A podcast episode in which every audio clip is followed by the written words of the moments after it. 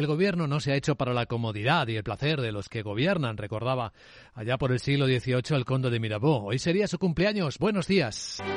Jueves 9 de marzo, a esta hora en la que hablamos, siguen sonando sirenas eh, de alerta, de alarma por toda Ucrania, hasta en Kiev, la capital. Parece que una ofensiva rusa aérea fuerte, potente, se está llevando a cabo, sin que haya más información disponible a esta hora. Preocupación que aumenta justo cuando los europeos están, los ministros de Exteriores, en Estocolmo, viendo la manera de adelantar, acelerar el envío de armas a Ucrania. El alto representante de la Unión Europea, Josep Borrell. Quien recordaba que si vamos juntos podemos reducir no solo los, los, precios unitarios, sino también el plazo de entrega. El Fondo Europeo para la Paz puede apoyar estos esfuerzos en beneficio de Ucrania. Y propongo movilizar otros mil millones de euros para esta segunda vía.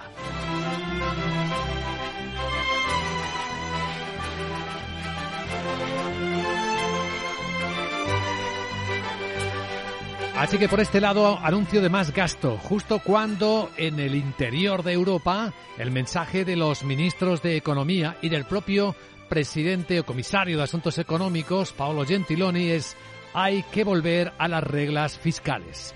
Hay que empezar los ajustes presupuestarios y hay que empezar a hacerlo ya el año que viene.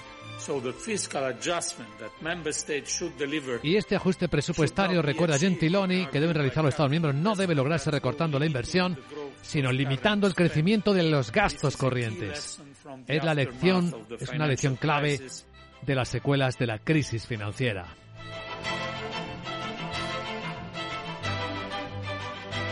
¿Y eso qué significa? Pues eh, bien claro, lo ha dicho en España la presidenta de la Autoridad Fiscal Independiente de la IREF, Cristina Herrero. Difícilmente, en ausencia de medidas, bajemos de ese 3% y difícilmente, en ausencia de medidas, bajemos del 100% de deuda. Estamos hablando de que las reglas fiscales, volver a ellas, significa no tener más de un 3% de déficit público ni de un 60% de deudas, medida en términos de PIB. Y eso va a obligar a tomar medidas de las que nadie quiere hablar. Ya eh, no van a escuchar nada al respecto todavía. Por ninguna parte en el debate político están en otra cosa, como todos sabemos bien. Mientras que por el lado económico, mirando los datos de inflación, la sorpresa de esta noche es que en China la inflación de febrero ha sido la mitad de fuerte que en enero. Se nota que siguen recortando los precios industriales, los precios al productor que siguen ajustándose. Incluso en Japón hemos visto revisar a la baja una décima lo que creció su economía el año pasado, un 1%. Y en Europa poco antes vimos cómo nos hemos quedado bordeando la recesión.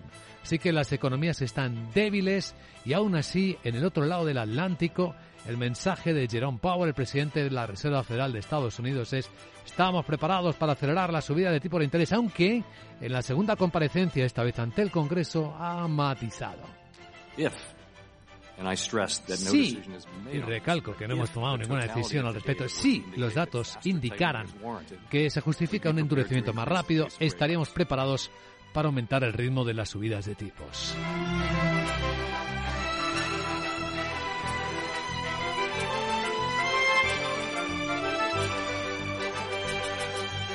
El efecto del if, del sí, no es eh, muy visible en los mercados.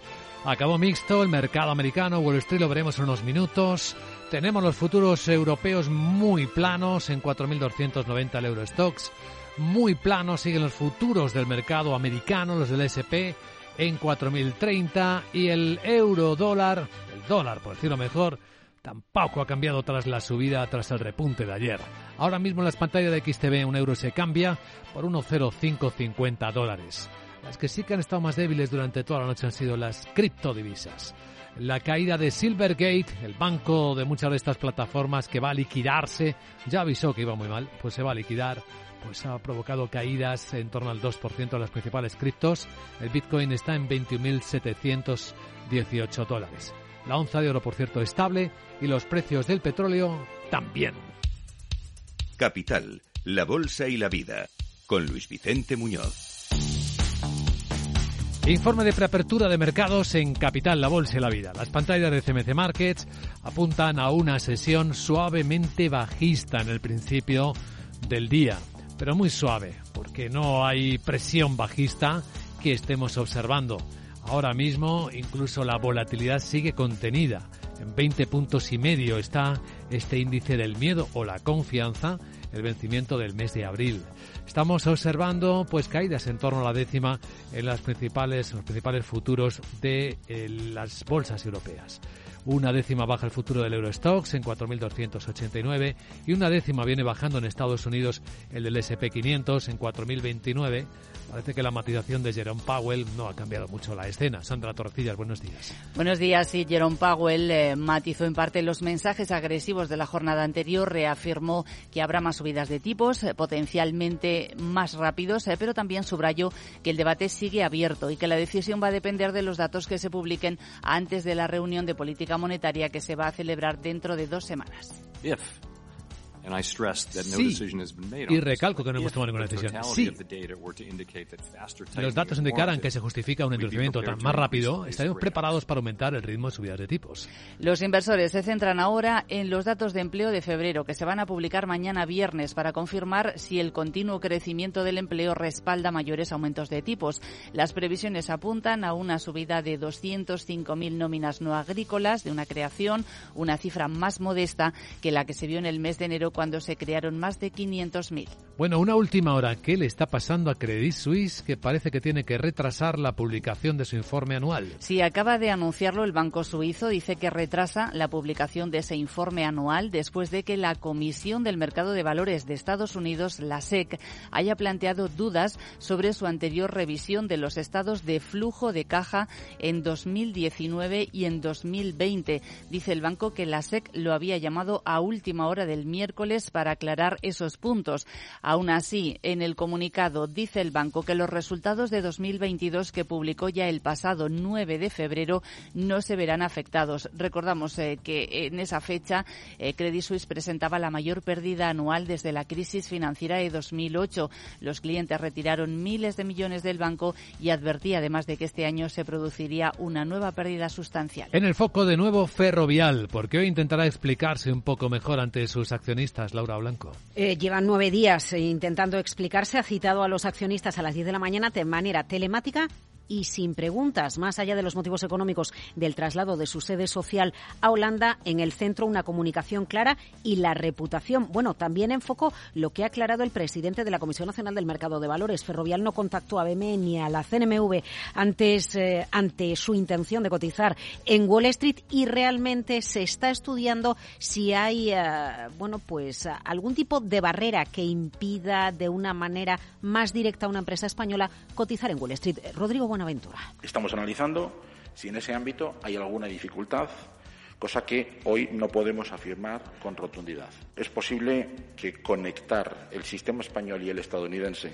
de modo más directo de lo que suponen hoy por hoy los ADRs requiera de ciertos ajustes, no necesariamente legislativos, para definir los mecanismos de transferencia de los valores que puedan ser objeto de negociación en Estados Unidos. Pues ya va siendo hora. Otro que tiene que convencer es Vivendi.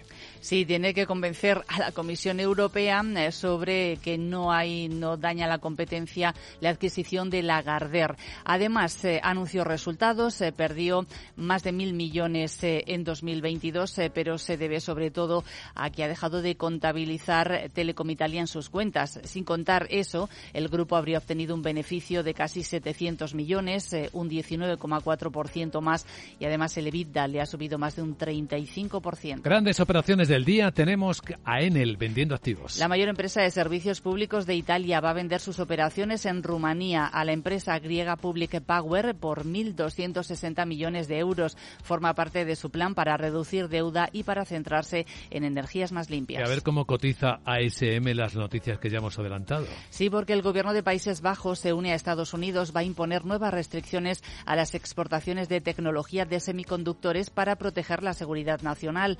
La tecnología que se va a ver afectada sobre todo son los sistemas de litografía DUV. Eh, son las segundas máquinas más avanzadas que tiene ASML y que vende a los fabricantes de chips. ASML ya ha dicho que tendrá que solicitar licencias, pero que no va a afectar a sus previsiones para este año. Enseguida, con perspectiva de Wall Street.